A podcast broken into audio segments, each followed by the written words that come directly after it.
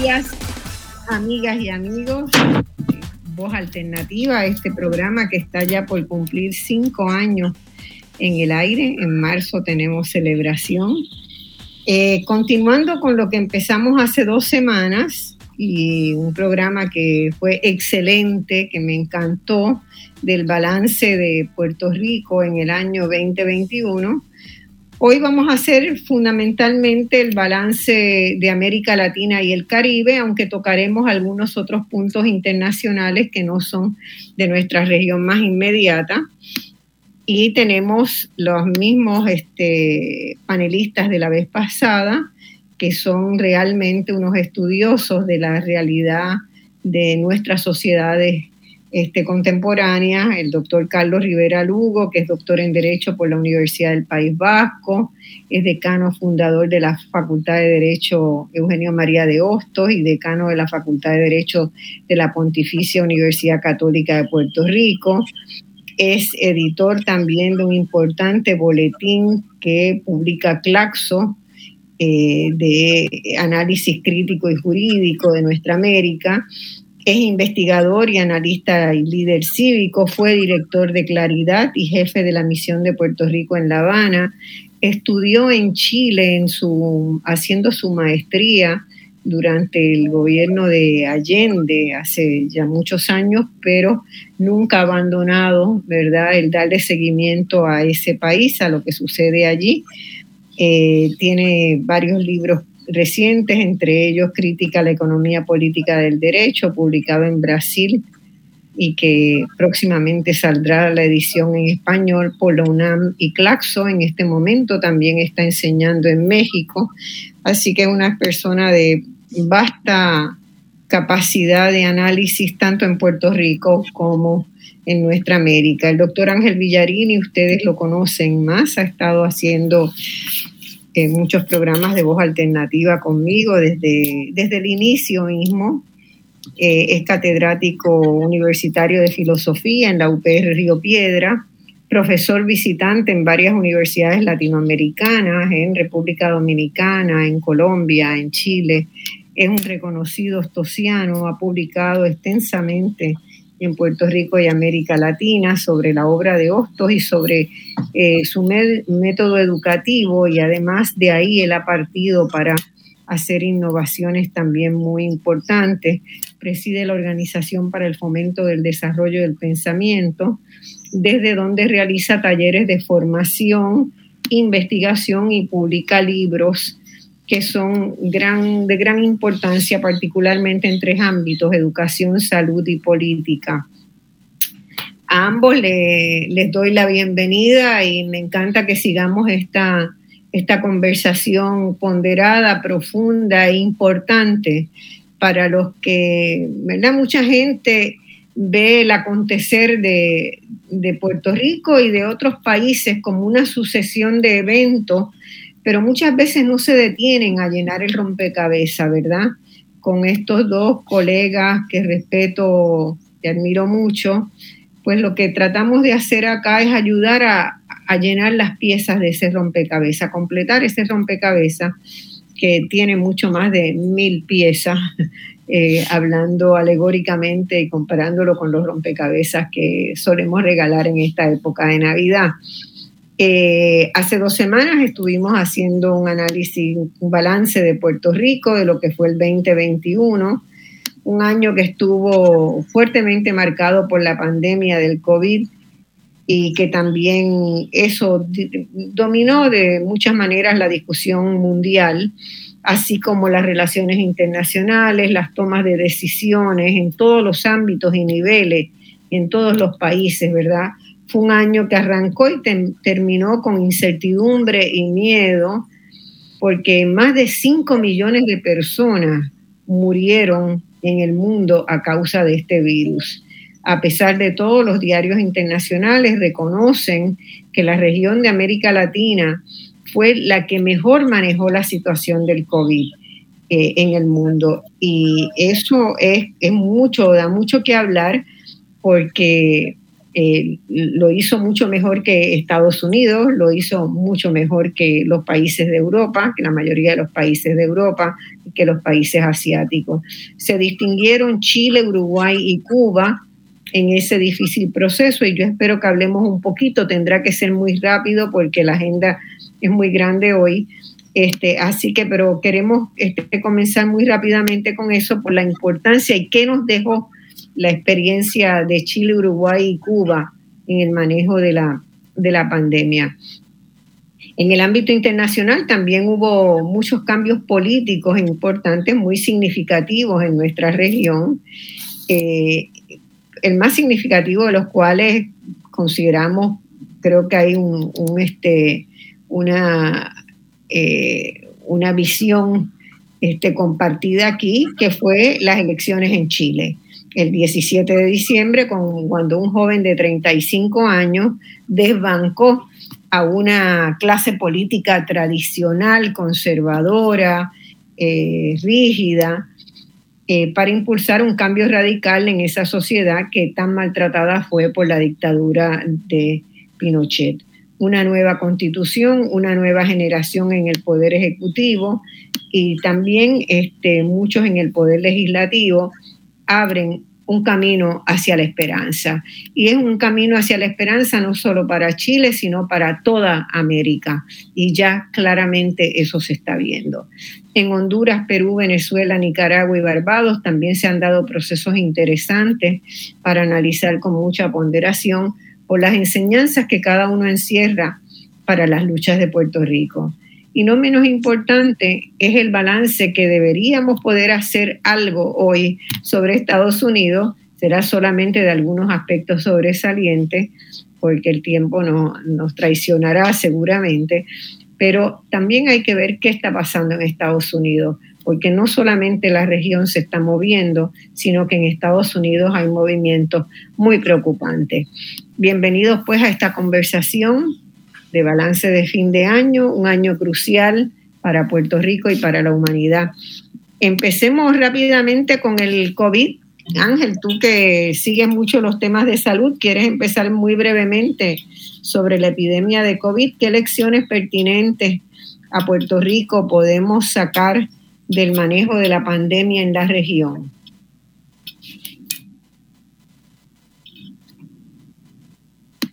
Hola. Sí, cómo no, quisiera comenzar haciendo alusión a la experiencia de Cuba. Eh, ese refrán que dice que la necesidad es la madre de la invención eh, se aplica mucho en, este caso, porque es sencillamente eh, extraordinario lo que un país como Cuba, con las limitaciones de, infraestructura, de, acceso a recursos, eh, que tiene debido al bloqueo, lo que ha podido hacer para hacerle frente a esta crisis.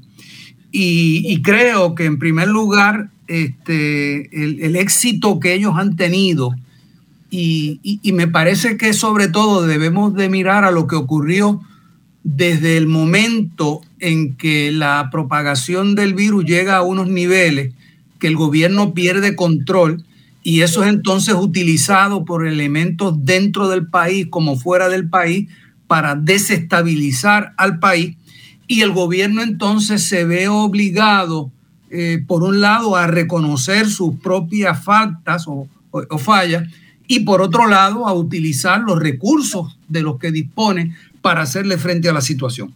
Y, me parece que la, clave ha estado en dos cosas. Por un lado, eh, lo que ellos han podido hacer se debe a que eh, Cuba, yo me atrevería a decir que, quizás como, como ningún otro país en Latinoamérica, ha alcanzado un desarrollo de eh, científico tecnológico autóctono eh, que es la envidia, la envidia, tiene que ser la envidia de cualquier país. Y esto se debe a una política que se ha estado llevando a cabo eh, desde las universidades. Yo he estado a lo largo de, los años, ¿verdad? Y, la organización que presido internacionalmente tiene uno de sus eh, sedes en, Cuba, ¿no? y he estado trabajando por ya por décadas con, educadores cubanos y el nivel educativo, el nivel académico que, que, existe en Cuba en todas las áreas, repito, a pesar de los bloqueos, ¿no? Eh, que se han ido superando con la inventiva del, de, de, del, del propio eh, gobierno y pueblo cubano, eh, es sencillamente extraordinario. Así que yo creo que eso ha sido un factor que ha llegado al extremo de permitirle desarrollar su propia vacuna. Y eso ha sido decisivo para poder controlar el COVID. Y lo segundo, claro está, es el sistema de salud universal que tiene Cuba, eh, que es único en todo el hemisferio. Así que a mí me parece que, esos dos factores son la clave para poder entender el, éxito que esto ha tenido, eh, que, ha tenido el país para poder controlar este, el, COVID yo creo que de lo que Cuba ha logrado se desprenden unas eh, lecciones bien importantes, ¿no? Y las lecciones siempre tienen que ver con los niveles de conciencia que se van dando en los pueblos, que son los que permiten entender y hacerle frente a las situaciones más difíciles que puedan eh, eh, presentarse. Entonces, eh, a mí me parece que eh, nosotros en Puerto Rico, que en este momento una de, de la que debe ser área de mayor prioridad para nosotros como país es precisamente la salud. Pues me parece que hay cosas importantes que eh, aprender, ¿no? Primero, eh, los sistemas de salud para ser efectivos tienen que descentralizarse. La centralización, la excesiva burocratización de los servicios los hace menos eficientes y efectivos en dar respuesta y en proporcionar eh, acceso a la población. Y uno de los beneficios, de las ventajas que tiene el sistema de salud cubano es precisamente ese. Y parte de los errores que se estaban cometiendo y que ahora hay todo un proceso de rectificación tiene que ver precisamente con la descentralización. Ser más fieles a la idea de descentralizar, de delegar poder para manejar la salud en las personas y en las comunidades. O, otro eh, segundo eh, lección eh, que es sumamente importante es el problema que representa para nuestros países que la salud esté privatizada, que la salud esté mercantilizada, que la salud en última instancia pues esté dependiendo de un sistema corporativo, médico, farmacéutico y controlado por aseguradora, que lo que hacen es restringir la calidad y el acceso a los servicios de la salud. Eh, esa situación la estamos viviendo ahora mismo en Puerto Rico con el tema eh, del acceso a las pruebas y se están exigiendo para eh, diferentes situaciones unas una pruebas cuyo costo es altísimo y que no sabemos cómo entonces se va a poder manejar ese tipo de, de situación. Otro tema bien importante, que, que, una lección bien importante, es el mito de que solo grandes multinacionales monopolísticas pueden atender las necesidades de investigación y producción tecnológica que requieren los sistemas de salud. Y aquí en Puerto Rico, uno de los errores más grandes que nosotros hemos eh, cometido es que el sistema de salud está totalmente desligada de las fuentes de investigación y de la creación eh, e innovación de tecnología en el área de la salud. Y, y, por ejemplo, el recinto de ciencias médicas, que en un momento dado, sobre todo para la época de Arbona, ¿verdad? Eh, tuvo un rol tan importante, eh, en este momento eh, prácticamente no lo tiene. E incluso propuestas que han salido de, del recinto de ciencias médicas son totalmente este, ignoradas, ¿no? También eh, otra lección bien importante, la necesidad urgente que tenemos de movernos a un sistema de salud eh, de medicina preventiva y de eh, medicina primaria y de carácter holístico, donde entendamos dos cosas que es bien importante. Número uno, no hay manera de atender adecuadamente los problemas de salud que tienen nuestros países si no nos movemos a un modelo de autogestión personal y comunitaria. de lo que nosotros en nuestro trabajo hemos llamado el desarrollo de conciencia salubrista como una capacidad que tiene que tener el ciudadano. Porque una cosa que se ha hecho con los planes médicos es descapacitar a la ciudadanía para atender su propia salud, de modo que se le pueda capturar como cliente a través de los planes de salud. Y entonces necesitamos movernos a un modelo donde el ciudadano entienda que él o ella es parte también del sistema de salud que tiene que atender su salud a nivel personal y a nivel eh, eh, comunitario. Y, por, y por último, necesitamos con urgencia y sería importante que eh, en este próximo año atendamos este tema. Hay que construir un sistema, no digo seguro, un sistema de salud universal.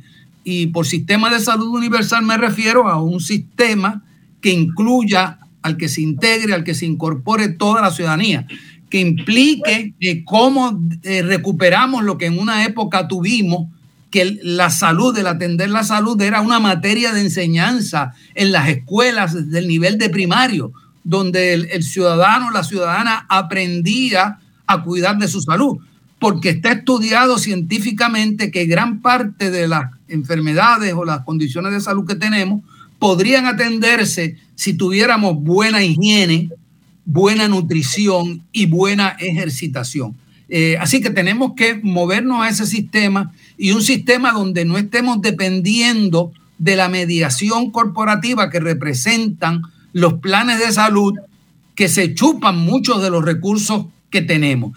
Eso es sobre todo urgente ahora que están llegando, van a seguir llegando fondos federales y esos fondos federales no deben ir a parar a los bolsillos de las aseguradoras, sino que deben ser utilizados no solamente para atender necesidades de salud urgente que tenemos, sino también para sentar las bases para crear ese sistema de salud eh, universal.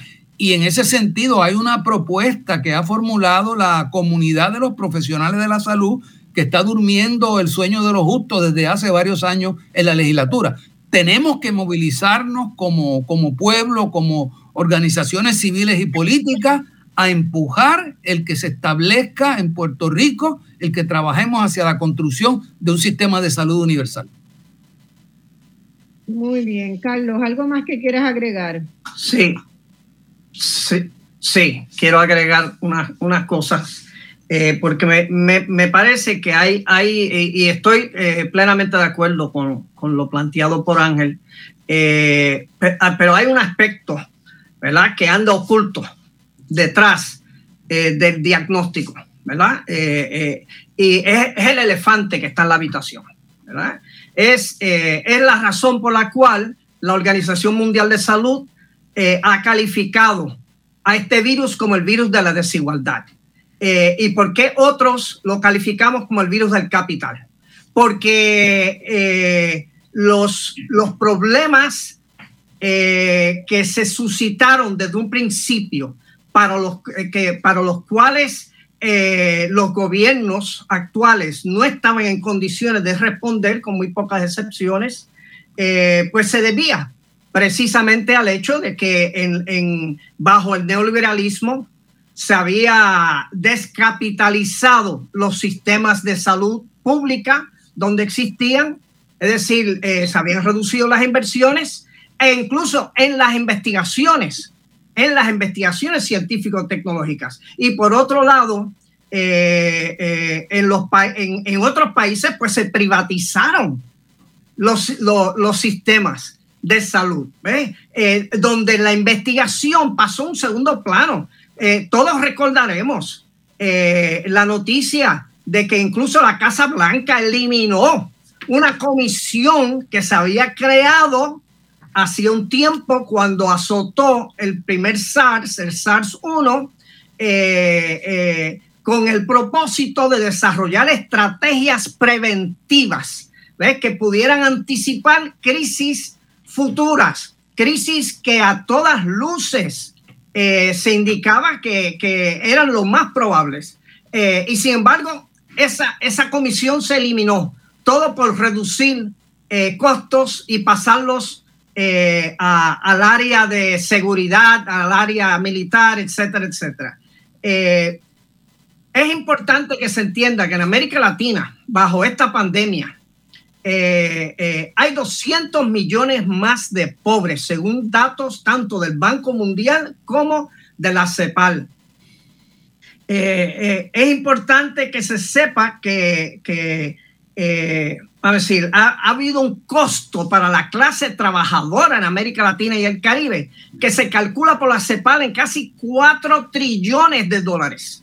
4 trillones de dólares. Sin embargo, a la misma vez, los 2.100 y pico de billonarios eh, han incrementado exponencialmente su riqueza en medio de esta crisis, en medio de esta crisis. Eh, se habla de la diplomacia, en ese sentido, va a decir, los medios, eh, especialmente los estadounidenses y los europeos, hablan de la diplomacia de las vacunas, ¿verdad? Un poco para tratar de reducir el tema de, la, la ah, decir, de cómo China, países como China o como Cuba, le están dando acceso gratuito o a muy bajo costo a los países pobres a los que no le están llegando las vacunas que producen Estados Unidos o que produce Europa. Y, en ese sentido, yo creo que eh, la, llamada diplomacia ¿verdad? De, las vacunas lo que demuestra es el fracaso del sistema capitalista eh, eh, para realmente agenciar un sistema de salud, porque en última instancia lo que prevalece es el, motivo de la ganancia. e incluso las, las, vacunas de Pfizer, como las vacunas de, de Moderna, fueron desarrollados con financiamiento del gobierno federal.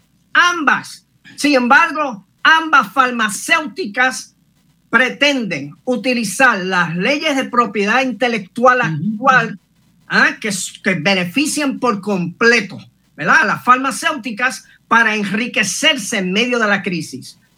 Aunque, por otro lado, eh, eh, los gobiernos, pues entonces miran atónicos cómo se sigue agravando la crisis a nivel mundial porque las vacunas no están circulando como deben circular. Eh, incluso el pasado día 3 de enero, solo en Estados Unidos se llegó a la cifra récord de un millón de contagiados.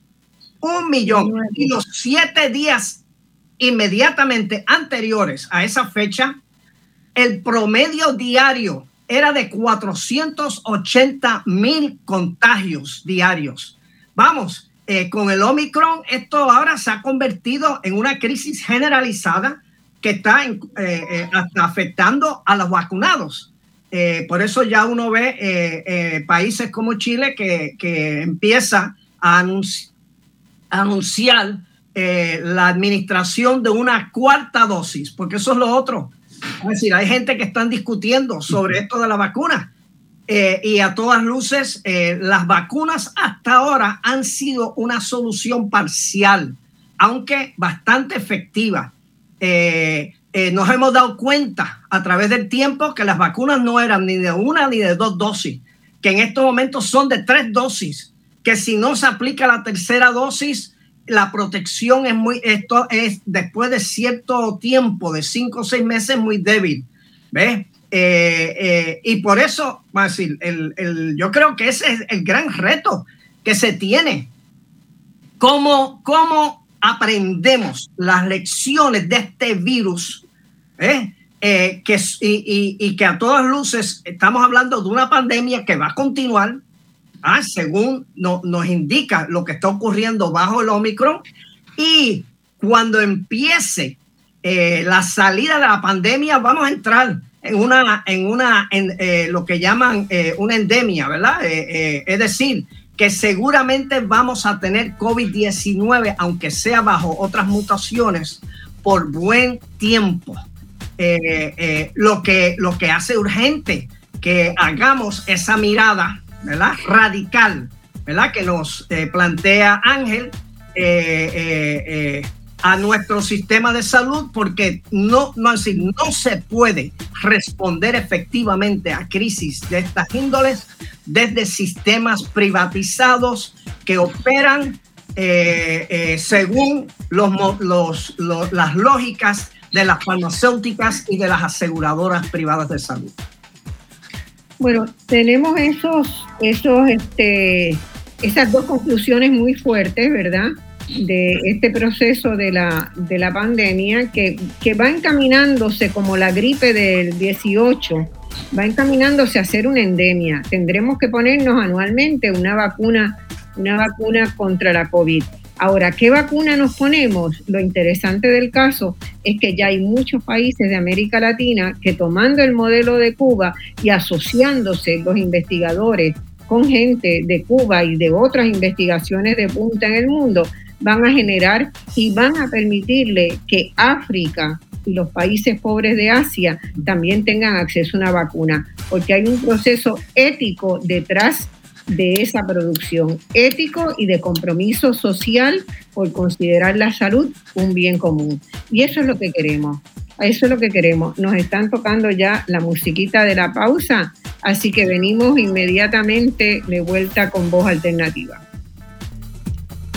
Bueno, amigos y amigas, estamos discutiendo hoy el balance del 2021 en el ámbito internacional, particularmente en América Latina y el Caribe. Y quise quise aprovechar el tema del COVID, ¿verdad? Porque es sin duda, fue sin duda el tema más importante, pero también el tema del COVID tuvo grandes repercusiones políticas, ¿verdad?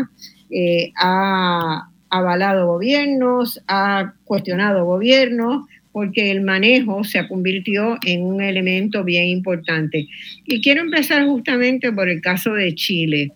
¿Verdad? Ustedes todos le, leímos que hubo unas elecciones en Chile hace apenas tres semanas, donde era eh, casi eh, una fantasía poder imaginar que Gabriel Boric, un joven de 35 años que había sido líder de una, de una, ¿verdad? De las protestas, de las marchas, de las luchas universitarias, eh, era el candidato a la presidencia bajo el cual se articuló una amalgama, una alianza, que fue una alianza sin duda estratégica, eh, y que representaba una propuesta de izquierda, de izquierda, de izquierda a izquierda, no de izquierda tibia, de izquierda a izquierda. Y eh, del otro lado, ¿verdad? la persona que estaba que tenía, según muchas de las encuestas, eh, Katz tenía una visión eh, muy polarizada de ultraderecha. Entonces se enfrentan esas dos fuerzas y uno de los elementos que a mí más me llamó la atención en la campaña de la segunda vuelta fue cómo Boric eh, se acerca a una joven médica que había ganado la presidencia del Colegio de Médicos en Chile y esta joven desarrolló una campaña extraordinaria de información ciudadana frente a lo que era la gestión del COVID en Chile por parte del gobierno chileno, donde funciona un sistema como el de Puerto Rico, un sistema basado, ¿verdad?, en el negocio.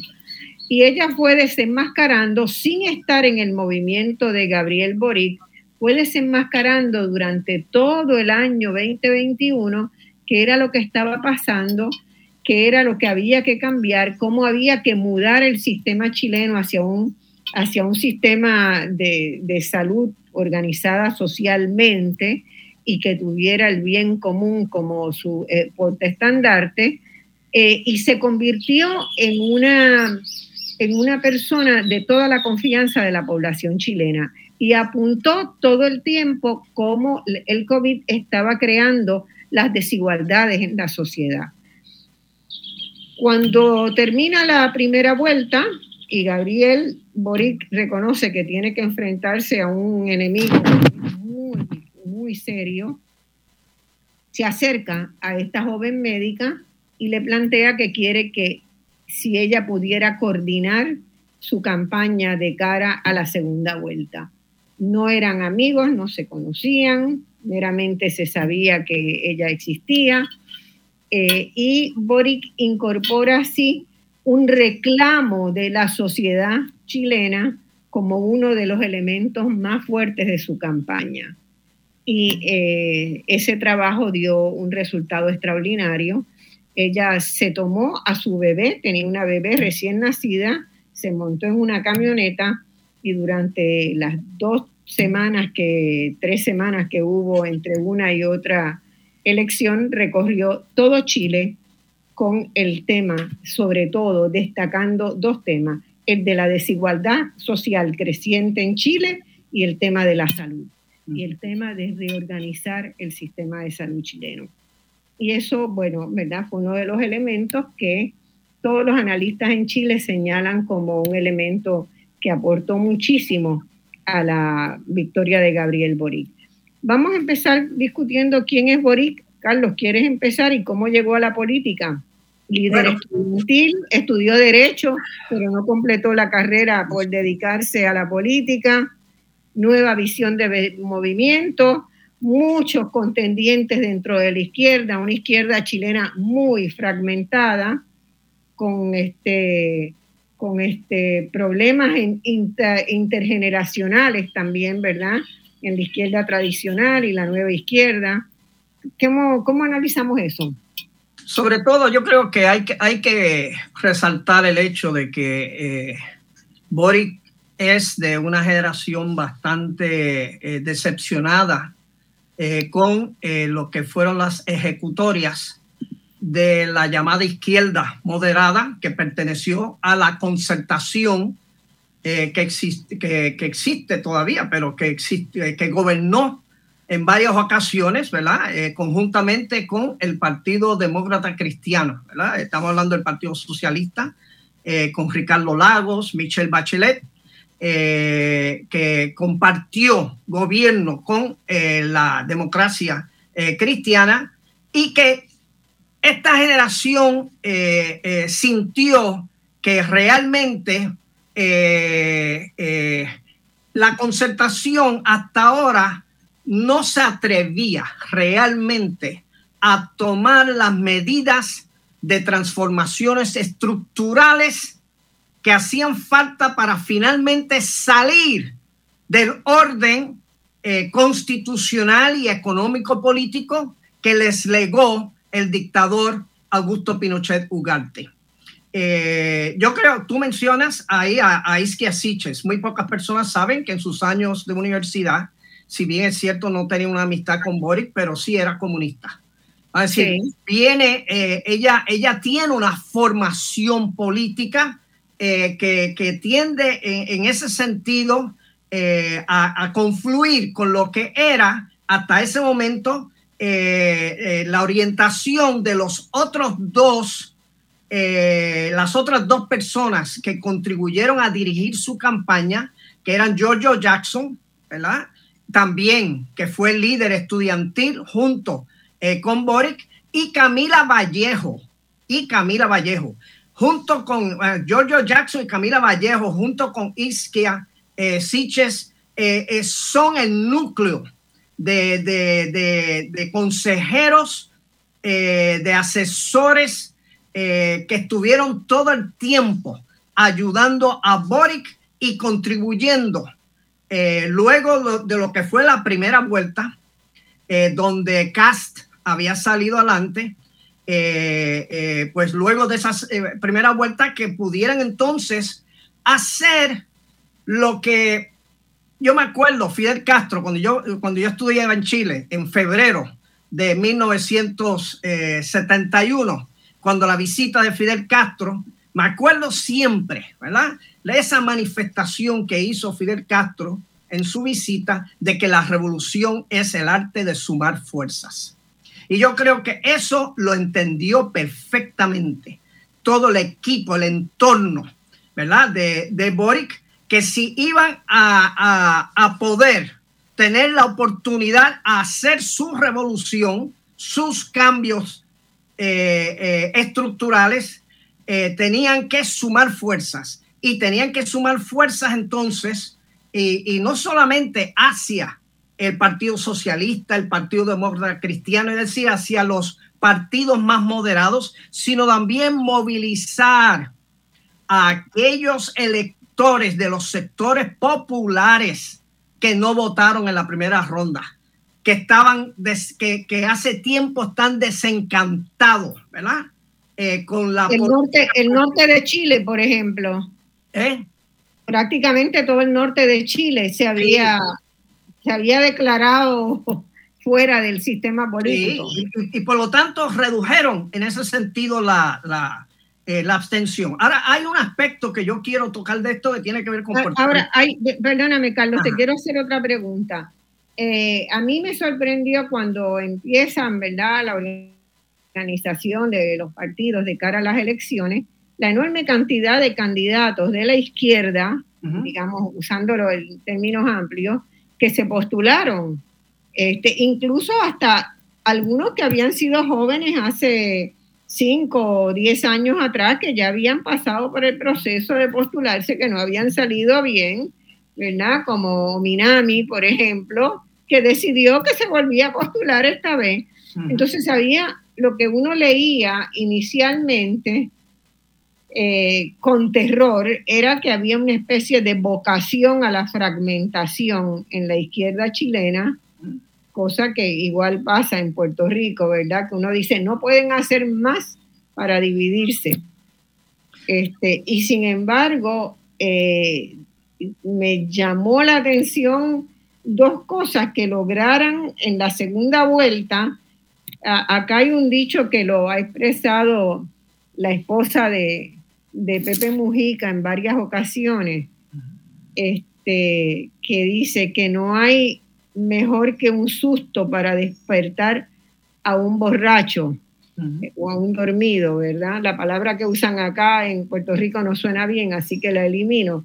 Pero ella dice que no hay mejor cosa para despertar a un, este, a un borrachito o a uno que está, un mamao, le dicen al borracho, que un buen susto. Y yo creo que la primera vuelta tiene, ¿verdad? Ese papel de, plantear el, susto, el gran susto. Y ante ese gran susto empezaron entonces a movilizarse.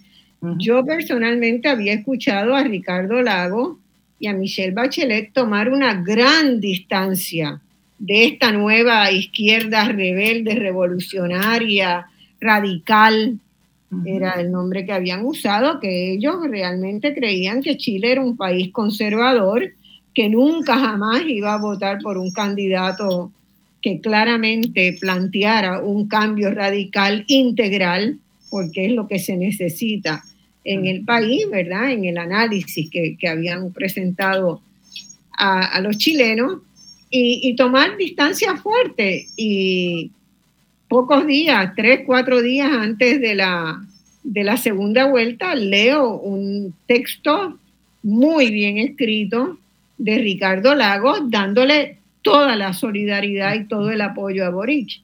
¿no? Entonces logró hacer eh, una, unas, tener unas conversaciones y, y logró mover por un lado, a los jóvenes rebeldes que estaban en muchas, muchas, muchas organizaciones y también a la vieja guardia respetable chilena que había entrado ya un poco en el establishment.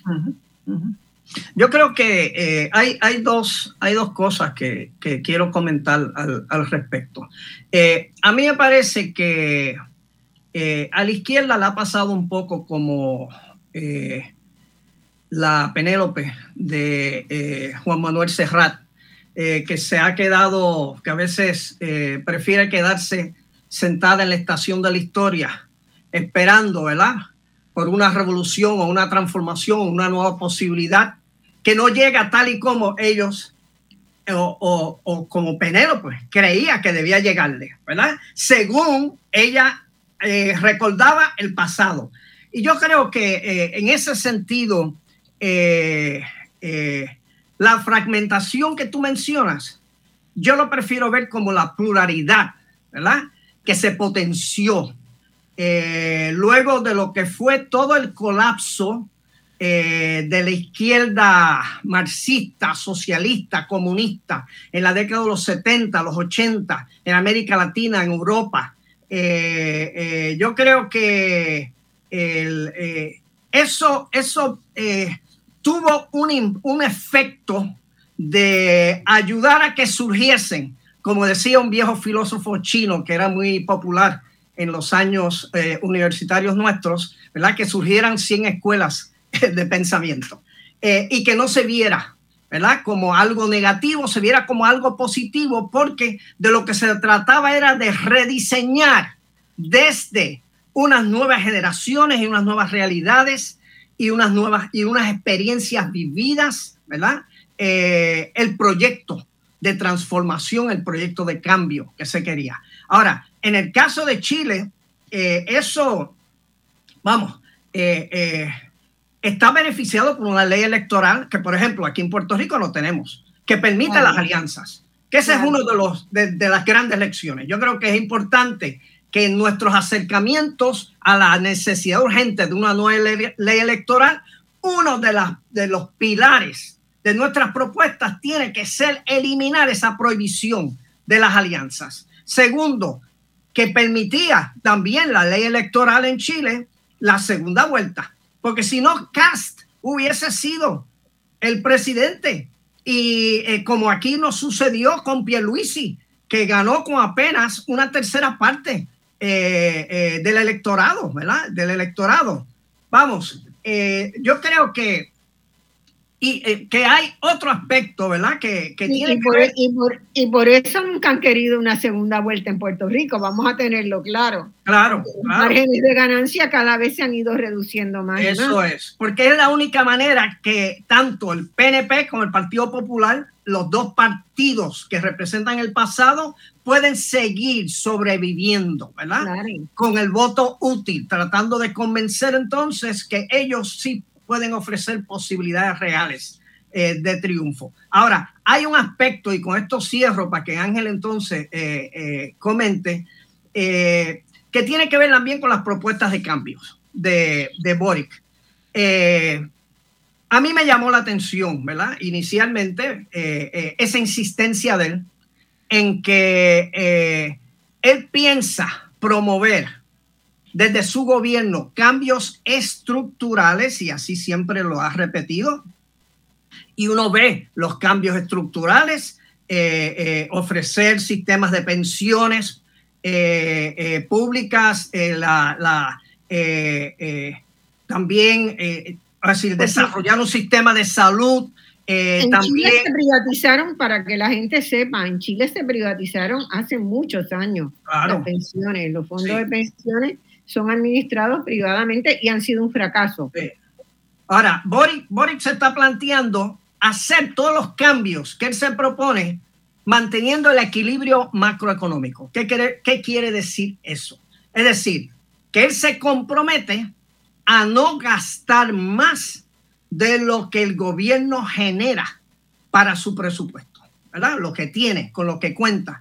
Y por eso es también una de las grandes lecciones nuestras, ¿verdad? Una de las grandes lecciones nuestras. ¿De dónde él va a sacar el dinero para invertir en todas estas transformaciones? No es de los pensionados, no es de los trabajadores, no de los maestros. Es decir, es de los ricos, es de los empresarios, es de los capitalistas.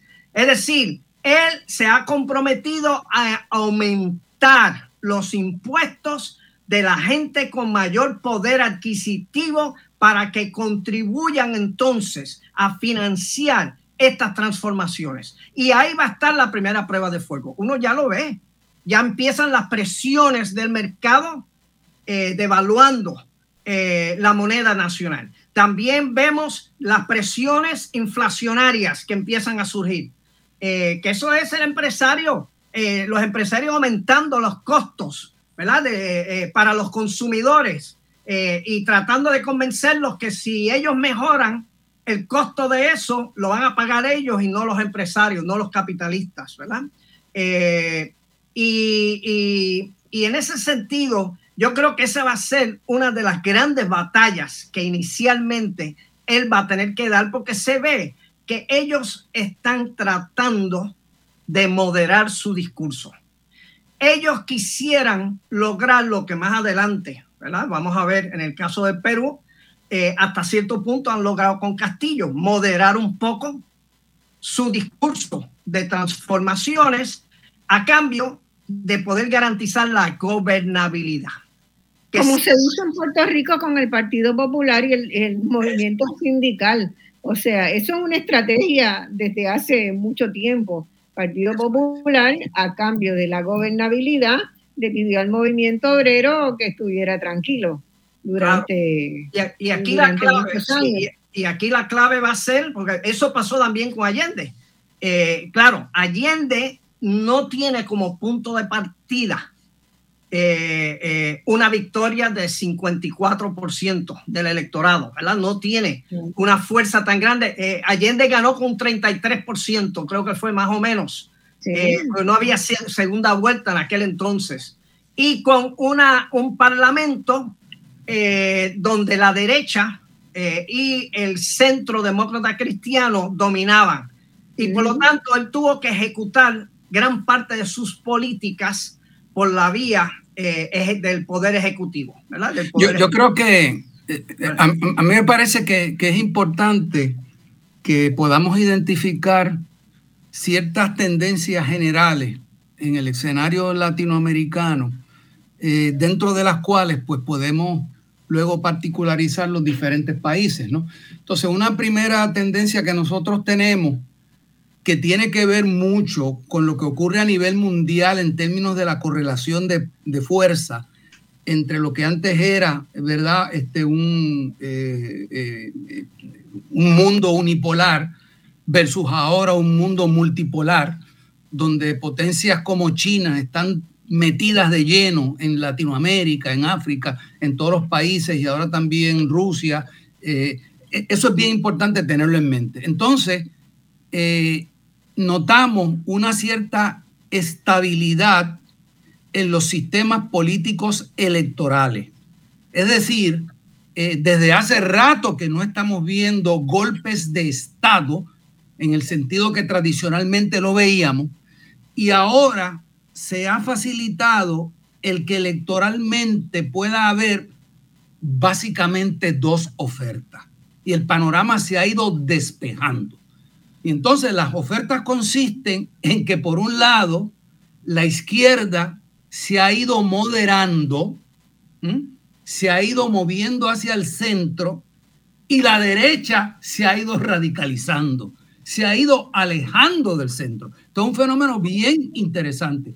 Eh, eh, bien interesante, eh, Ángel, y, quiero que subrayes ahí, ¿verdad? Sí. ¿Cómo se ha ido derechizando esa, esa derecha, ¿verdad? ¿Cómo se ha ido haciendo cada vez más extrema? Y es con los temas relacionados con las mujeres. Bueno, de eso, es que voy a hablar, de eso es que voy, de eso es que voy a hablar, ¿verdad? Entonces, tenemos una situación política, ¿no? Y, es bien importante entender que derecha e izquierda, ¿verdad? Son términos relativos, que tenemos que ver que, que hay un centro y un centro siempre donde está el país en un momento dado. Y con relación a donde está el país en un momento dado, hay fuerzas que quieren que el país se quede ahí o que retroceda hacia donde antes estaba y hay fuerzas que quieren hacer moverse al país. ¿En qué se mueve el país? En derechos, en bienestar, en ejercicio del poder por diferentes sectores. De eso es lo que se trata de izquierda y de derecha bien entendida, fuera de todo tipo de dogmatismo. Y entonces parte de lo que ha ocurrido, de las lecciones que ha ido aprendiendo la izquierda, es superar los dogmatismos, ¿no? Y practicar una política de corte más científico, que fue lo que desde un principio inspiraba a la izquierda. Y una política de corte científico, básicamente dentro de condiciones electorales, lo que significa es cuáles son las condiciones sociales, cuáles son los niveles de conciencia y qué mayoría yo puedo armar a base de esas condiciones sociales y a base de esos niveles de conciencia. Y la izquierda no dogmática es una izquierda que se dedica a eso. Vamos a estudiar la realidad y vamos a ver cuál es la fuerza que podemos armar y cuál es el proyecto que esa fuerza permite que nosotros podamos definir.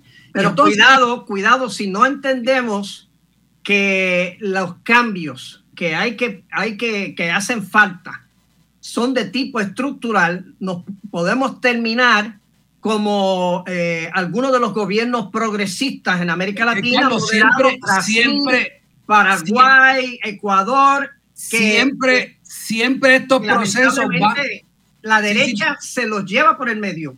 Sí, siempre, siempre todo proceso de, de, cambio estratégico basado en la realidad implica unos niveles de riesgo. La, la, la, la política eh, no es una tecnología eh, que puede basarse en certeza. Siempre hay un nivel de riesgo. Bueno, entonces yo creo que lo que se está, eh, lo que está ocurriendo es que el panorama se ha ido despejando y en la medida en que los pueblos han tenido la oportunidad de ver cómo funciona un gobierno que en términos generales podríamos llamar de carácter socialdemócrata, porque eso es lo que estamos teniendo, ¿verdad? Versus cómo funciona un gobierno neoliberal. Y cuando el pueblo tiene la oportunidad de ver los dos, se da cuenta cuál funciona y cuál no funciona. Y lo que se ha demostrado en la práctica de la experiencia que viven los pueblos es que los gobiernos socialdemócratas son más efectivos en dar solución a los problemas, en atender las necesidades que tienen los pueblos. Y el carácter más o menos radical, más o menos estructural que pueda tener cada país va a depender de las condiciones que se dan en cada país. Por ejemplo, lo que yo estoy de acuerdo, el, Partido Socialista, el Partido Comunista entró en unos pactos, sí, pero entró en unos pactos que eran necesarios para que una cierta eh, eh, transición fuera posible. Esto que está pasando ahora no hubiera sido posible inmediatamente una vez que, cayó el, gobierno de, de Pinochet. Hacía falta un periodo de transición donde tal vez se falló, donde tal vez no, yo creo que donde se falló, ¿verdad? Fue en que no se supo evaluar efectivamente cuáles eran los niveles de transformación posibles que existían, ¿verdad? Yo tuve la oportunidad de estar en Chile por última vez en el 2012 y tuve tres experiencias bien interesantes. Da la casualidad que voy al, al Liceo Amonatei, que fue el que en un tiempo dirigió Eugenio María de Hostos, y estaba en paro con estudiantes. Y tuve toda un una tarde de conversación con los líderes estudiantiles. Y algo de lo que me percaté, estoy hablando del 2012, ¿verdad? Es el deseo que tenía la juventud de entrar en política, de una participación pero la total ausencia de una cultura política, de cómo gestionar la política. Y de eso fue que estuvimos hablando, ¿no? Y en la conversación se vio la, la ignorancia que había de una cultura política, en parte porque los mismos sectores de izquierda habían abandonado las políticas de formación de, base eh, de los cuadros y, se habían enquistado en procedimientos burocráticos. La segunda experiencia bien interesante fue con sectores de clase media, este, profesores, eh, profesionales generales de la salud. Y esa gente, el problema grave que estaban teniendo era el endeudamiento, ¿verdad? ellos tenían acceso a financiamiento, por ejemplo, a través de préstamos, tarjetas de crédito, pero los niveles de, endeudamiento ya eran insoportables. Y por último, tuve la oportunidad también de interactuar con gente de la Cámara de Comercio e Industriales y allí el problema grave que tenían estos sectores era que las políticas consistían en dar contratos a multinacionales para que luego las administraran los recursos locales. En lugar de ellos estar cobrando directamente y trabajando directamente, lo hacían a través de estas multinacionales. Así que había un descontento básicamente en todos, los, sectores. Y esto está de fondo de las cosas que han ido pasando en, Chile. De manera que a mí me parece, ¿verdad?, que eh, eh, en el trasfondo de esa situación social, luego entonces tenemos eh, las grandes masas de, de, personas cuyos intereses y necesidades no estaban siendo atendidas.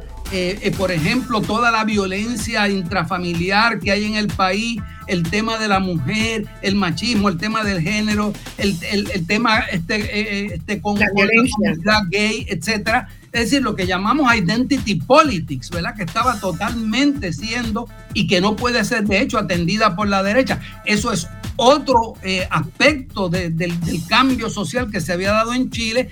Y, yo creo que, ¿verdad? Lo, extraordinario de este triunfo está en que supo reconocer esa realidad social y ir sumando, ir sumando, eh, separarse incluso del dogmatismo de seguir viendo la cosa en términos de clases sociales. Claro que hay clases sociales, claro que sigue eh, habiendo clase obrera, claro que hay que atender clase obrera, pero ya las coaliciones tienen que tratarse de algo mucho más amplio. Y Ángel, tenemos, tenemos que ir a una pausa. La izquierda que ha ampliado, se ha salido del dogmatismo, está ampliando los horizontes y está armando estas, estas diferentes fuerzas sociales en grandes coaliciones. Tenemos que ir a una pausa. Solo quiero recordarle que eh, Boric sacó el 70% del voto de las mujeres jóvenes en Chile. Es un elemento tremendamente importante cuando uno va desglosando los patrones de votación. Vamos a la pausa y volvemos con ustedes. Ya tenemos que pasar a otras elecciones que hubo en esto. Vamos a hacer un redondeo sobre el impacto de la victoria chilena en la región y pasamos a, otros a otros países. Vamos a la pausa.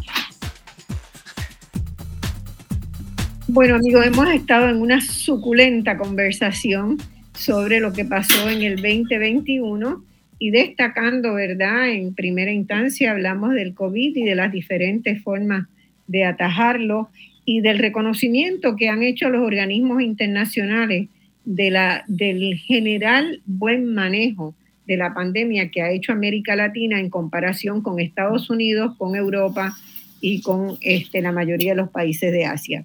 Eh, después pasamos a, ver la victoria de Boric, de Gabriel Boric en Chile y lo que, lo que ello planteó, cómo se cocinó esa victoria y cómo de un país que había sido la cara del neoliberalismo más, más expresa, pues pasó a, una, a tomar una decisión de salir decididamente del modelo neoliberal.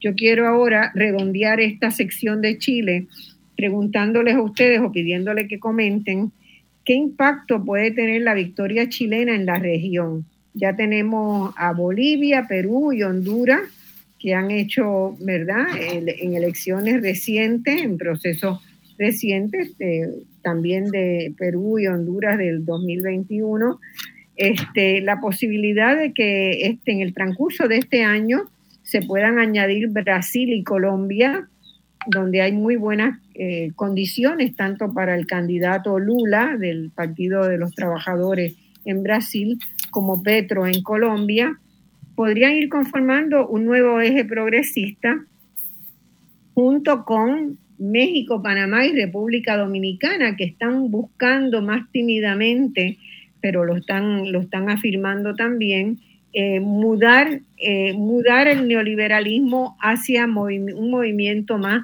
más de corte este, de centro izquierda. Eh, ¿Qué podemos esperar, Carlos? Perdóname, yo, yo quisiera eh, primero, Marcia, si me permites, añadir un, comentario eh, al panorama general. Ay, se me quedaron países. Enmarcar el análisis. Y, y, es que a mí me ha llamado la atención, y, y no tengo una respuesta, y me ha llamado la atención la reacción de tanto de la oligarquía como de los Estados Unidos eh, y la derecha en estos países eh, ante el triunfo de sectores de izquierda en Honduras y en Chile. Eh, en, hasta el momento la reacción había sido total intolerancia y ataque inmediato a los gobiernos electos, tal vez porque no habían sido electos con unas mayorías tan grandes pero era la no colaboración y de inmediato una ofensiva de desestabilización, ¿verdad? Fue lo que pasó en, Honduras en el triunfo este, eh, anterior, eh, lo que aparentemente fue un triunfo, ¿verdad?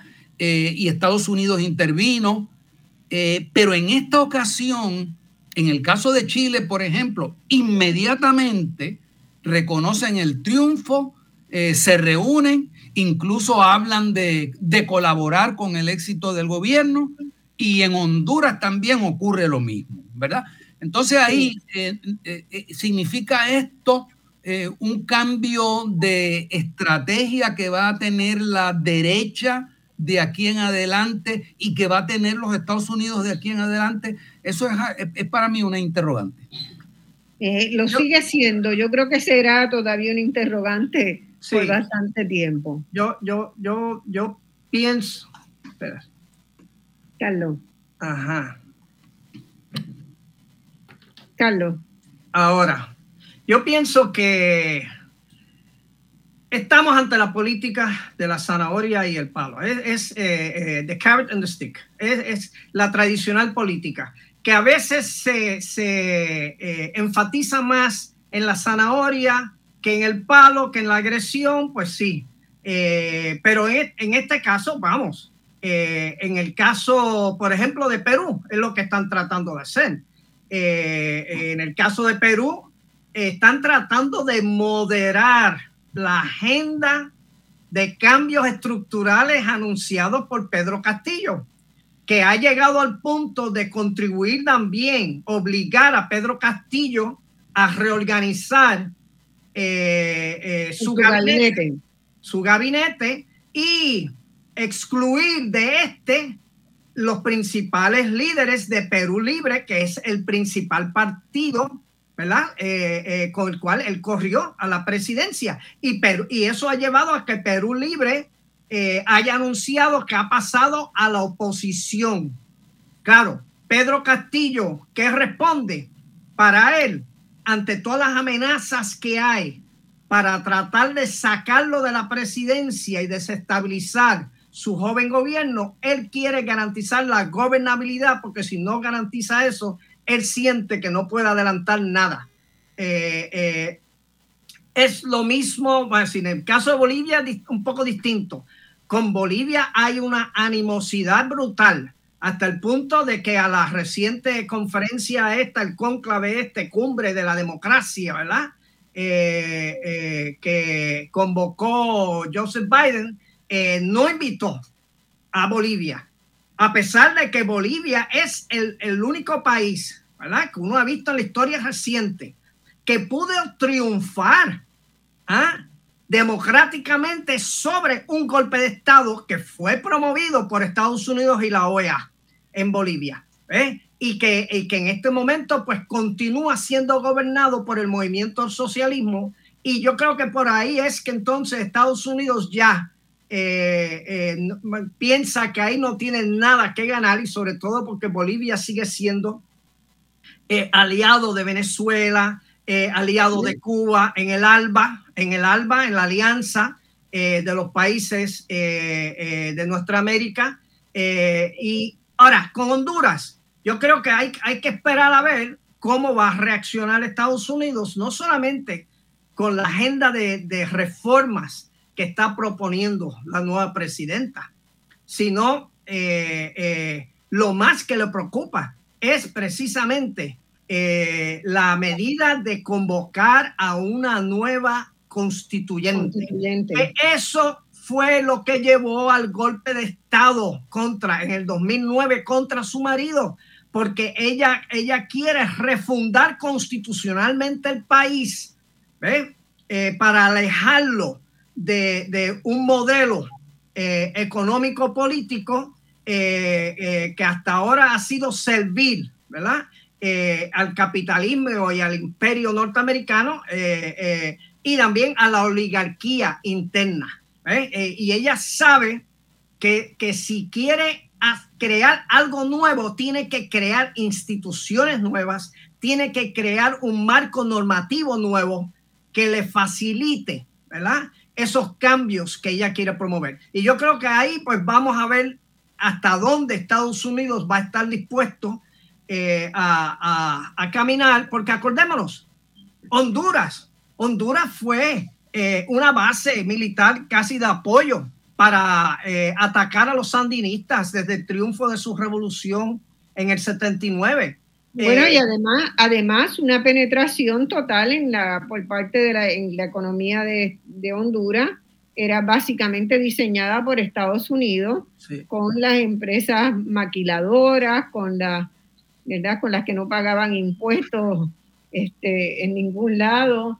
Eh, Honduras ha estado, yo, yo he trabajado bastante en Honduras, trabajé con la universidad haciendo el proyecto de la universidad, de, renovación de la universidad hace unos 10 años y, he trabajado, trabajé después del huracán Mitch en Honduras, que había que rehacer este, todo, toda la infraestructura del país.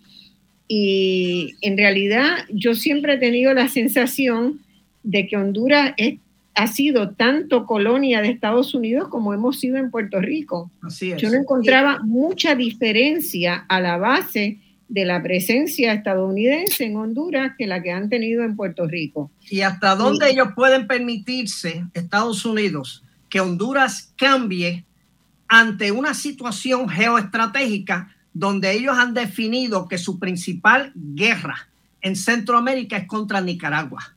¿Ves? Donde Estados Unidos ha planteado desestabilizar a Nicaragua. Y si no puede contar con Honduras, que es una frontera fundamental, con Nicaragua, pues puede ser ahí eso decida hasta dónde estén dispuestos a, coquetear, ¿verdad? Eh, con la nueva con la nueva Y además hay que decir, porque ahí sí que yo estoy segura que la, casi la totalidad del país no sabe que el 28 de diciembre pasado, terminando el año, el presidente Biden firmó un proyecto de ley que él había mandado al Congreso que había sido aprobado en Cámara y Senado y que se parece muchísimo a la ley promesa. Se llama Renacer. Es el proyecto para reforzar el cumplimiento de condiciones para la reforma electoral en Nicaragua. Entonces, ese proyecto es un proyecto de Estados Unidos para Nicaragua que le permite tomar por vía del Ejecutivo decisiones que de otra manera, tendrían que ser consultadas por el Congreso. Es decir, el presidente le pidió al Congreso que le diera todo el poder sobre Nicaragua para actuar eh, en, la monitorear la participación de Nicaragua en el Tratado de Libre Comercio con República Dominicana y Centroamérica, es decir, controlarle el comercio internacional y controlar todas las movidas que Nicaragua pueda hacer. Para desestabilizarla para desestabilizarla. Tenemos lo, que ha sido, ¿verdad?, la política de Estados Unidos en los últimos años, que no cambió con el presidente Biden, de desestabilización de Venezuela. De Venezuela, donde hay en este momento una situación bien complicada, porque también a finales de diciembre el Tribunal Supremo de Gran Bretaña, decidió y que el dinero, los miles de millones que tiene Venezuela guardados en Inglaterra, el oro, en Gran Bretaña de oro, este, se le entreguen a Guaidó. Se reconoce a Guaidó como el legítimo presidente, pero eso choca tremendamente con la decisión de Naciones Unidas de reconocer al presidente Maduro como el legítimo presidente electo de Venezuela. Así que ahí viene una explosión grande. Yo no sé cómo la comunidad internacional va a trabajar. Yo me sospecho que esa decisión del Supremo de Gran Bretaña en realidad la escribió un ayudante de Biden porque está hecha a, medida de lo que Estados Unidos ha estado pidiendo, ¿verdad? Además que si va, si va a un tribunal internacional, el derecho de sucesión de los estados es claro. Va decir, ¿quién, ¿quién representa al estado? El que ejerce efectivamente la autoridad dentro del territorio nacional. ¿Quién es el que ejerce la autoridad y gobierna efectivamente sobre la totalidad de, Venezuela? Pues el presidente Nicolás Maduro, eh, Guaidó, no, no, ya no tiene ni entre su propia derecha eh, eh, ya no les reconoce un gran liderato. En ese sentido, antes de que vayamos a Venezuela, yo quisiera una oración de cada uno de ustedes de cómo ven eh, esta, porque en la literatura latinoamericana, ¿verdad? En la, yo leo cuatro o cinco diarios de América Latina, este, lo que veo es reflejar una una visión donde la palabra Chile tiene un signo de igual a esperanza, a esperanza de que si el núcleo más duro del neoliberalismo estuvo y ha estado en Chile desde la dictadura de Pinochet, se ha resquebrajado con la victoria de Boric, quiere decir que hay una esperanza, que hay una esperanza de luchar por otro tipo de arquitectura gubernamental. Yo quiero saber si ustedes comparten esa visión de la esperanza que yo recojo de los diarios de, América Latina. Eh, yo, yo, pienso... Sabiendo todas las dificultades, ¿verdad? Sí, este, yo creo que estamos eh, eh, frente a, tres proyectos de la izquierda en, en Latinoamérica. Tenemos un, y entendiendo izquierda como, como señalé anteriormente, ¿verdad? De un movimiento en el espacio del ejercicio del poder eh, hacia el, cambio en el sentido de adquisición de mayores derechos, este, eh, beneficios y poderes de unos sectores eh, a costo de otros o de mantener una situación o de devolver el poder que tenían este, unos sectores. En ese sentido me parece que estamos frente a tres modelos y cada uno de ellos exitoso a su manera, ¿verdad? tenemos lo que hemos estado discutiendo, que es este, este proyecto de, Chile y Honduras, donde la izquierda logra un triunfo electoral moderando sus exigencias para poder entonces tener alianza con sectores eh, un poco más conservadores o menos progresistas que es lo que pasa en Chile con esas alianzas, que es lo que pasó también en Honduras con las alianzas que se hicieron. Y ese, esa, estrategia, ese tipo de proyecto, eh, implica que los cambios estructurales radicales que uno pudiera eh, querer que se hicieran, pues no van a tener los, alcances, eh, por lo menos en el corto y en el mediano plazo que uno, que uno espera. Tal vez porque precisamente las condiciones que existen en el país pues no permiten otra alternativa y esa es la estrategia viable. Esa, es una manera de verlo. Una segunda manera es el, éxito también que ha tenido Venezuela y, sobre eso quiero abundar. perdón, en ese modelo tuyo añadiría los tres años de gobierno del Frente Amplio de Uruguay. Correcto, Correcto, que es un, otro, otro ejemplo. Eh, tenemos un segundo proyecto, una segunda línea estratégica, que es la que vemos en Venezuela, que está más a tono con lo que tradicionalmente eh, han pretendido ser los movimientos de liberación nacional eh, y de socialismo, eh, un poco, bueno, pero sobre Venezuela quiero referirme más adelante con, este, con calma. Y en esa línea de Venezuela, eh, un poco está Bolivia, un poco está, eh, está Perú, con las lecciones aprendidas sobre todo de Cuba. Sobre eso quiero hablar un poco más adelante. Y un tercer modelo que, que yo creo que hay que discutir lo que es lo que está pasando en El Salvador, ¿verdad? Eh, es, un modelo de unas eh, eh, políticas sociales este, muy, muy interesantes, muy de avanzada en algunos aspectos, pero en, en, otra dirección, con otro tipo de estrategia, pero que tenemos que analizar porque estamos hablando de un país donde están teniendo lugar cambios importantes y donde hay un presidente que goza con con el mayor apoyo electoral que pueda tener presidente alguno en toda Latinoamérica. Eh, y, ese, ese tipo de, modelo es muy distinto eh, a los dos eh, anteriores, pero yo lo ubico también como un modelo dentro de lo que en sentido amplio podemos llamar la, la izquierda. ¿Cómo va a reaccionar Estados Unidos? Yo creo que va a reaccionar, no va a tener otra alternativa porque es que no hay más nada en el, en el, panorama en este momento. La, eh, eh, lo que se intentó respaldando la derecha neoliberal apoyada en el fundamentalismo eh, no va a dar resultado.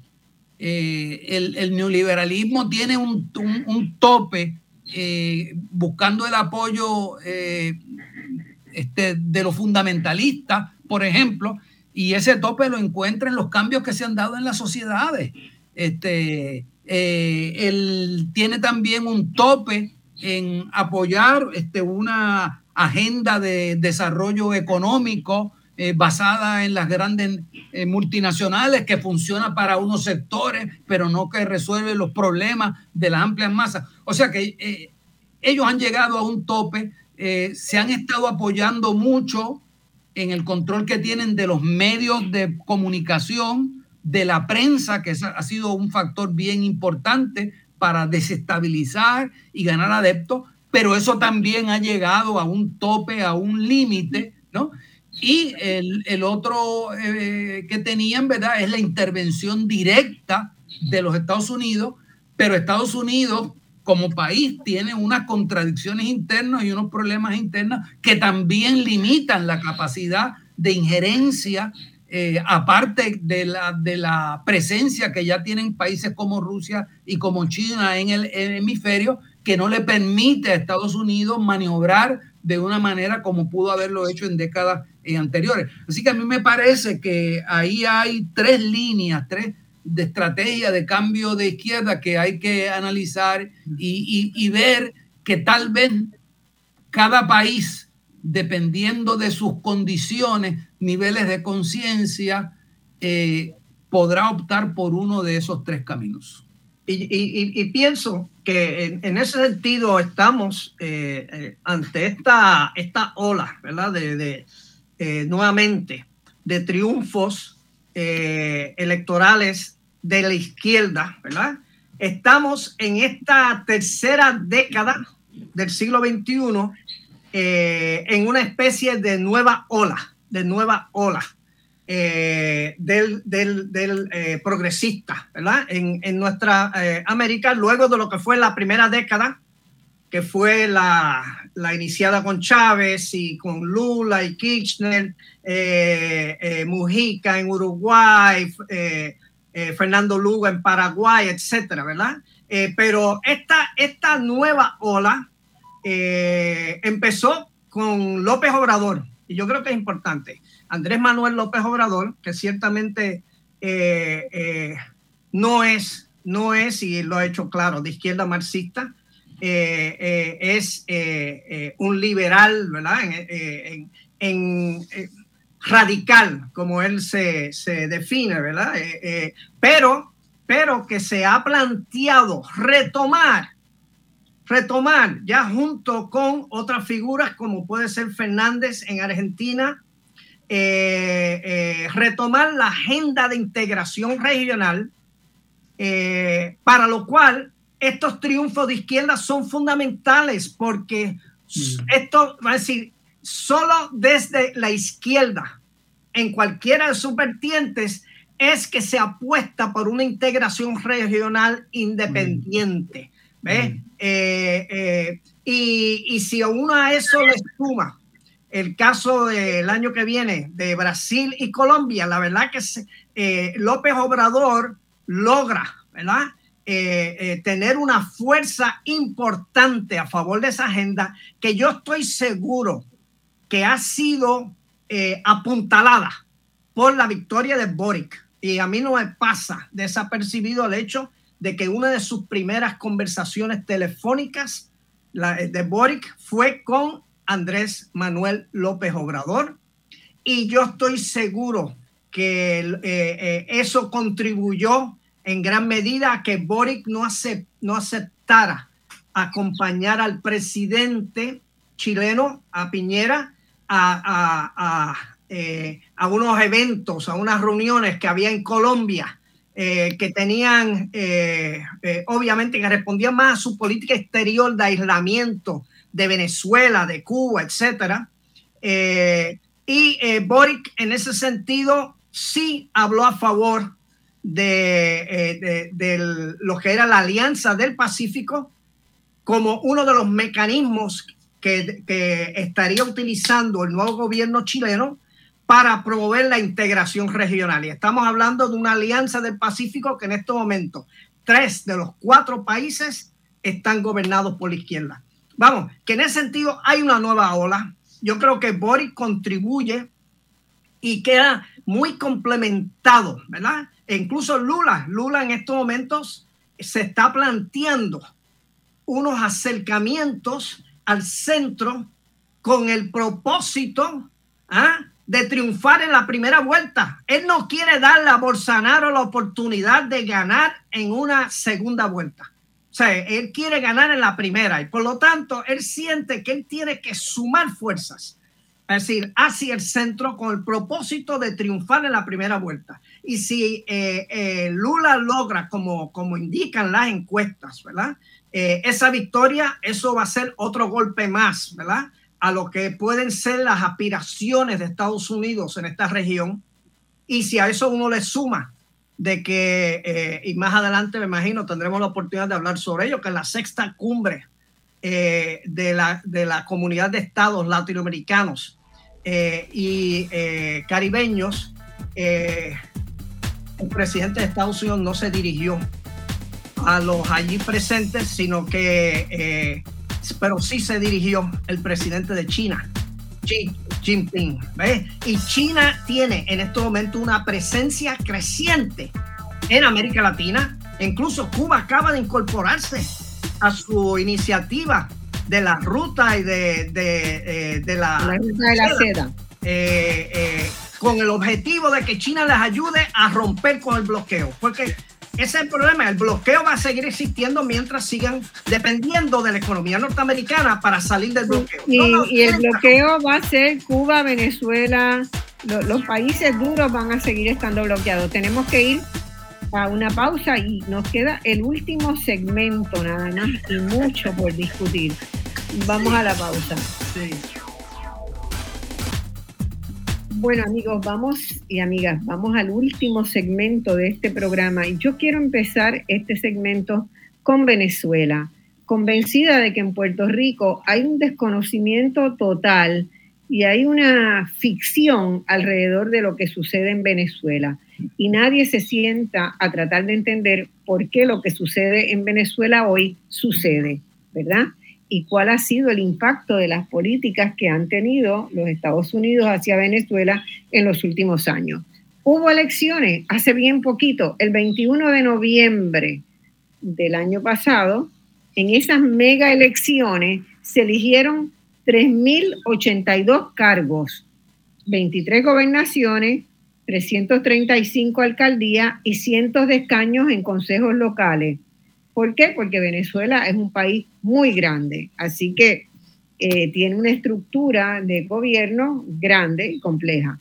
Hubo observadores internacionales formales y tenemos en nuestro panel hoy a Carlos, que fue el profesor Carlos Rivera Lugo, que fue uno de esos observadores y por eso me interesa también que este, hablemos en detalle de este programa participó el 40% del registro electoral porque la oposición venezolana decidió, un sector de la oposición venezolana decidió no ir a las elecciones. ¿Qué se confirmó allí? Bueno, se confirmó que el proceso bolivariano sigue adelante y que la oposición de Venezuela está en una profunda crisis. Y me gustaría que hablemos, que hablemos de eso. Eh, Ángel, ¿tú quieres empezar? Sí. Eh, a mí me parece que la, experiencia de Venezuela, pues, eh, amerita serio análisis. Creo que desde la revolución cubana no tenemos otro ejemplo como este de un país que haya logrado sobrevivir toda la embestida de los Estados Unidos. Y lo más interesante, incluso frente a Cuba, y yo soy un estudioso de la historia, yo no conozco ningún ejemplo en la historia de la humanidad en que un país situado, sitiado en estado de guerra haya logrado mantener las instituciones democráticas con las críticas que le podamos hacer, como lo ha hecho Venezuela. Es sencillamente un caso único en la historia. Y, es un caso, yo tuve la oportunidad de estar haciendo trabajo en Venezuela, a veces yendo hasta 10 y 12 veces al año a Venezuela, con educadores por ocho años, educadores de todos los niveles. incluyendo personas que luego pasaron a ocupar altos lideratos dentro del, chavismo. Y, la pregunta que uno tiene que hacerse, ¿verdad?, es cómo ha logrado mantenerse en el poder el chavismo. Porque la, clave está en esto, es el chavismo. El chavismo eh, como una fórmula, como un proyecto político, a pesar de los esfuerzos de los Estados Unidos y sus aliados en sentido contrario, y al mismo tiempo seguir manteniendo instituciones democráticas. Eh, es el país que más elecciones hace en el mundo, ¿no? Y que todos los intentos por deslegitimar esas elecciones han quedado desacreditados, ¿no? ¿Qué es lo que, explica esto? Yo, creo que en parte es que desde un principio eh, se malentendió lo que es el, el chavismo, o eso que se llamó el socialismo del siglo XXI o el proyecto eh, bolivariano, que es un proyecto de transformación social surgido, ¿verdad? En parte del genio político de Chávez, y así yo lo llamo, genio político de Chávez, que buscó integrar la experiencia histórica revolucionaria, político-social, de éxitos y, fracasos de nuestros pueblos frente a los imperialismos desde la experiencia de las luchas indígenas, las luchas de independencia, las luchas eh, eh, del, liberalismo, de la izquierda democrática, las luchas de los movimientos de liberación nacional. O sea, todo eso está integrado, está incorporado, incluyendo la revolución cubana, eh, porque la revolución cubana, por no decir Fidel, fue uno de los asesores más importantes, ¿verdad? en decirle al chavismo, no caminen hacia acá, hacia donde nosotros estamos. ¿Verdad? Yo he tenido la oportunidad de acceso a, este tipo de información y contrario a lo que la gente creía de que Venezuela estaba caminando hacia Cuba, no, desde un principio estuvo claro que tenía que ser un proyecto de carácter distinto para no caer en la encerrona que terminó cayendo el proyecto cubano eh, debido a, las fuerzas del, imperialismo. ¿Y qué es lo que ha hecho entonces el, chavismo? ¿Qué es lo que caracteriza al, chavismo? ¿verdad?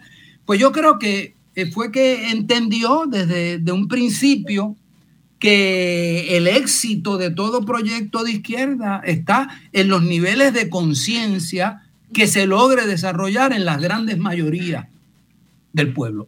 A, eso fue a lo que desde un principio se apostó. Ahora, ¿qué ocurre? Eh, cuando esos niveles de conciencia no existen, entonces tú tienes que montar un proyecto con unas etapas de transición que a la larga permite elevar esos niveles de conciencia. Y Chávez desde un, desde un principio reconoce, yo tengo que ganarme la confianza de las grandes mayorías pero dado el bajo nivel de conciencia que existe en esa baja eh, eh, eh, mayoría, si yo no atiendo sus necesidades inmediatas, no voy a poder contar con ella para dentro de cuatro años o dentro de seis años. Yo, yo tengo que hacer algo al respecto. Y ahí se da cuenta que no puede contar con el aparato de Estado con el gobierno que existía en ese momento, que lo seguía controlando la oposición, instalada en, los ministerios eh, de salud, de vivienda, en todas las áreas. Y entonces ahí es que surge esta idea de las misiones, que pasan a ser casi una especie de Estado paralelo que le pueda dar el servicio directo, inmediato, de atender las necesidades de las personas. Yo tuve la oportunidad de meterme, por ejemplo, de visitar. Yo hice mucho trabajo con las escuelas de medicina en Venezuela, en posgrados doctorales en, medicina, por ejemplo.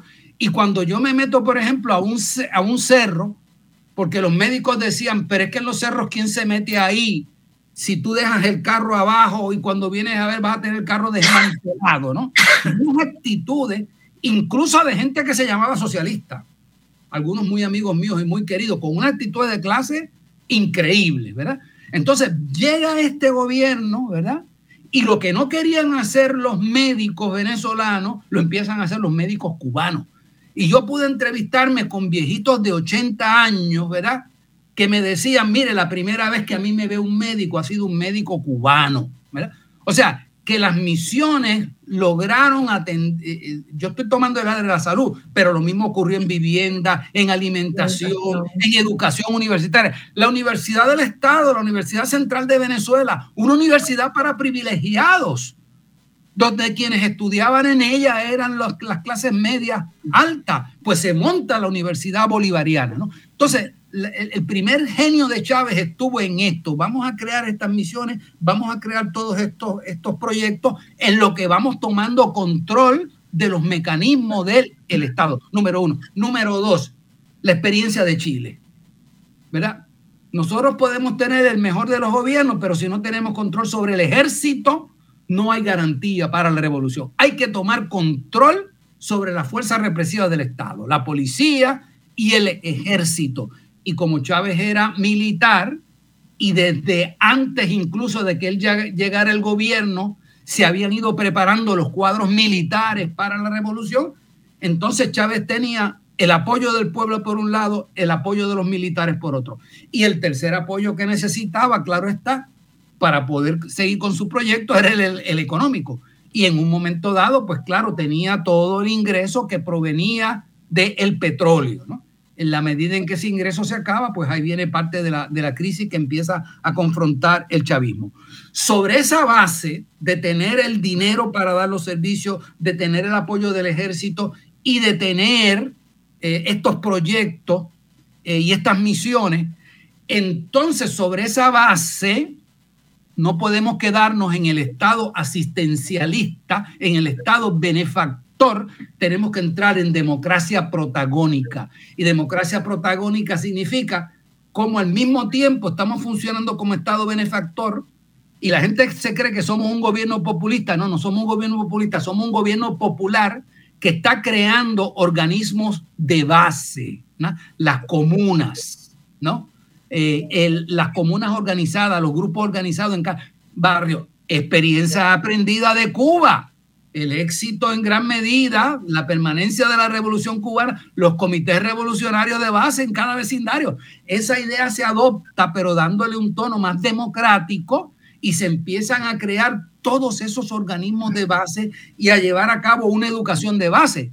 Y esa educación de base ha sido tan y tan efectiva que permite que en las peores de las condiciones, ¿verdad? tú sigas teniendo por lo menos hasta un 30 y pico por ciento de la población que tiene bien claro quiénes son nuestros amigos y quiénes son nuestros enemigos, que, que tiene un elevado nivel, porque hay que tener un elevado nivel de conciencia de clase para tú estar viviendo muchas veces en la precariedad que vive el venezolano, ¿no? Y cuando tú vas a las áreas más pobres y tú ves unas, unas familias que están viviendo en unas condiciones que tú dirías, pero ¿y cómo es posible que ustedes todavía sigan respaldando el gobierno? ¿Verdad? Con todo eso la gente te dice, es porque, bueno, pobres fuimos siempre, pero ahora, aunque seguimos siendo pobres, tenemos garantizado esto y esto y esto y esto, ¿verdad? Y eso es lo que la gente te dice, ¿no? Así que a mí me parece que, ah, y lo otro que, eh, un punto que se me quedaba bien importante, bien importante, que lo, logró el chavismo, ¿verdad? Que tiene que ver ya más con lo, con lo cultural, la atención a, lo cultural. Número uno, los medios de comunicación. Si tú no lograbas tomar control, crear medios de comunicación alternativos, está frito. Esa es también otra experiencia aprendida. Y entonces el gobierno se dedica a crear Telesur, eh, Venezolana de Televisión, eh, Televen, canales alternativos y lo más importante, las televisoras y las radios comunitarias, que son cientos de cientos en Venezuela. De manera que la gestión del gobierno y los ataques de, la oposición, siempre la gente se mantenía informada. Y una cosa importante que hizo la comunicación chavista desde un principio es que nunca ocultó la realidad. De hecho, en los programas se dedicaban a desmontar lo que decía la derecha y te presentaban el discurso de la oposición y luego te lo iban desmontando. Eso fue un aspecto bien importante. A eso le tienes que añadir los proyectos culturales, el desarrollo de todas las colectividades culturales en los barrios, eh, el levantar el orgullo nacional, el patriotismo a través de la cultura. Y por último, porque es que todos los factores lo atendieron, buscar también aliados dentro de los sectores religiosos. Y ya que tenemos de oposición la Iglesia Católica, vamos a buscarnos respaldo en sectores del protestantismo. Y el chavismo cuenta con un buen apoyo en sectores eh, cristianos evangélicos. Claro, eso ha implicado concesiones a ese sector, desde luego, ¿no? Así que a mí me parece que tenemos en Venezuela un proyecto que ha sido exitoso, que ha podido resistir todas esas embestidas por todas estas políticas que se trazaron de organización, de elevación de los niveles de conciencia de la población, pero con todo y eso no se puede ignorar la fuerza que tiene el imperialismo y esto ha obligado a que ahora, la revolución también entre en una nueva etapa donde se reconocen dos cosas. Número uno, los propios errores que se han cometido, a veces de burocratización, que le ha restado eficiencia eh, a algunos de los ministerios, ¿no? Y en segundo lugar, el error también de que no podemos ignorar el tener que hacerle concesiones a ciertos sectores, ¿verdad? Y entonces el reto que tiene en este momento por delante la revolución venezolana es cómo mantener, cómo garantizar las conquistas que hay hasta este eh, momento, pero al mismo tiempo integrando ciertos sectores. Y están siendo exitosos. En el último trimestre, el Producto Nacional Bruto de Venezuela creció en un 7%. 7%.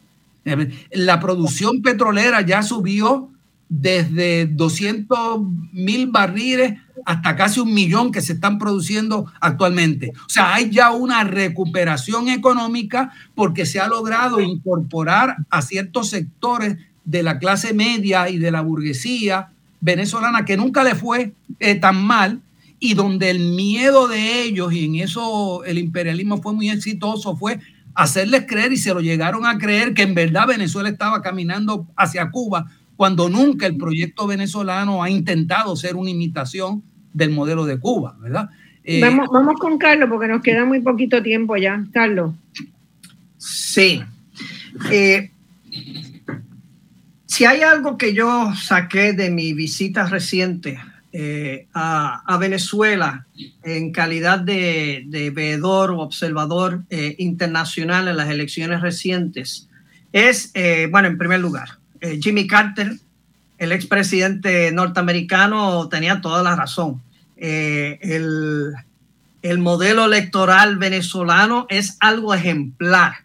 Ojalá. Todo el sistema, todo el sistema. Ojalá nosotros en Puerto Rico tuviéramos algo que se acercara a ello. Eh, en segundo lugar, algo que también pude, pude percibir es que efectivamente, eh, si hay algo que ha logrado el gobierno de Maduro, es haber convencido a la derecha, a la oposición de la derecha, que eh, aislara eh, todos los elementos extremistas en su seno y golpistas en su seno y apostaran por las vías constitucionales y electorales. Es decir, y apostaran a que los venezolanos, entre ellos, por esas vías constitucionales, incluyendo las elecciones, pueden darle soluciones a sus problemas sin la necesidad de que intervengan potencias extranjeras sea Estados Unidos o sea la Unión Europea, para dictarle lo que tienen que, eh, hacer. Vamos, que, en, ese, en ese sentido yo creo que eh, vi eh, un gobierno que estaba ya recibiendo la legitimación por parte de la oposición al participar en estos comicios electorales, comicios que fueron producto precisamente de unas negociaciones, como mencionaba Ángel, donde el propio chavismo aprobó la ampliación de la cantidad de integrantes en el Consejo Nacional Electoral para añadirle a dos concejales que serían nombrados por la oposición. de centro derecha o de la derecha. Vamos, que, en ese sentido han habido, vamos a decir, Maduro eh, ha demostrado, ¿verdad? Eh, que, eh, que ha tenido una capacidad de maniobra que la, la y, y, Estados Unidos y la Unión Europea y la propia oposición subestimaron a Maduro, se creyeron el cuento ese, ¿verdad? De, que era un obrero, un chofer de guagua, sin ninguna formación, ninguna capacidad. Es la desconfianza que Ángel vio incluso entre socialistas que piensan que por la situación de clase de alguien es o no es capaz de gobernarse a sí mismo o contribuir a gobernar a los demás. Y, ahí pues han dado una gran lección. Eh, Lula también, en, Lula en Brasil fue también un gran gobernante claro. del sector obrero. Eso es. Y entonces en el, en el caso de, eh, del gobierno, a mí, a mí me parece que en ese sentido, en, estos momentos, lo que sí yo noté también, un país que se levanta, como muy bien eh, planteaba Ángel, ¿verdad? Es un país que se nota por todas partes que ya salió de lo peor. Y lo peor fue, yo, yo, yo tuve compañeros profesores con los que yo hablé, que recibían salarios, eh, porque eran catedráticos, recibían salarios de casi 3 mil dólares al mes, que en, en, en, el peor momento de la crisis y de las presiones de Estados Unidos sobre su moneda, su salario real se les redujo a 2 o 3 dólares al mes y que tuvieron que ponerse entonces a reinventarse. Y yo creo que esa es una de las claves. Ángel tiene razón. Es decir, es, la, es uno de, los, de, la, de las ideas eh, que anima al chavismo, ¿verdad? Que viene de Simón Rodríguez. Inventar para no errar. Así, eh, eh, y, y, en ese sentido, ellos se reinventaron para ir derrotando esa, ese bloqueo. Ahora, igualmente, antes de entrar al tema de mi visita a, una comuna, están las preocupaciones. Mientras Estados Unidos pierde la capacidad para, para eh, debilitar y desestabilizar el gobierno actual, el gobierno bolivariano, eh, a través de Juan Guaidó, Que, cuya fuerza en estos momentos es casi nula en ese país. Está bastante desacreditado incluso entre los suyos, que entienden que lo que ha demostrado ser es un corrupto. Eh, pero hay en estos momentos una faena bien orquestada para incrementar la corrupción al interior del gobierno. La corrupción siempre fue un problema eh, eh, y ahora, luego del bloqueo, se ha incrementado, sobre todo porque si la gente vio reducidos sus salarios reales eh, a dos o tres dólares, pues obviamente les resulta atractivo recibir de parte, sea de las agencias de inteligencia de Estados Unidos o de Europa, o sea de las mafias capitalistas que operan en el país o de las carteles de droga, etcétera, recibir entonces eh, dinero, ¿verdad? Eh, y en estos días, en estos días, eso llevó a que la Asamblea Nacional aprobase unas nuevas leyes para eh, eh, meterle duro a la corrupción en el seno del gobierno que incluso ha llegado hasta al poder judicial. Yo hablé con muchos abogados que dicen que no hay manera a veces de adelantar sus casos si no se le da algo a los jueces. Van a decir, eh, eso, eso, es algo triste y peligroso, peligroso. Por eso que Maduro recientemente incluso denunció esa situación y dijo que había que producir una revolución al interior de la rama judicial. No se podía permitir que la rama judicial se convirtiese en un cáncer al interior ¿verdad? del gobierno bolivariano. Ahora, por eso es que yo, yo insisto en unas cosas que, en unos artículos que he escrito en estos días y que salieron publicados en claridad, que para mí el futuro efectivamente está en la forma comunal de organización política y social. Eh, eh, yo creo que eh, Chávez lo entendió claramente cuando empezó a organizar a las misiones al margen del propio gobierno y los ministerios como un poder dual, como un poder incipiente y poco antes de morir, ¿verdad?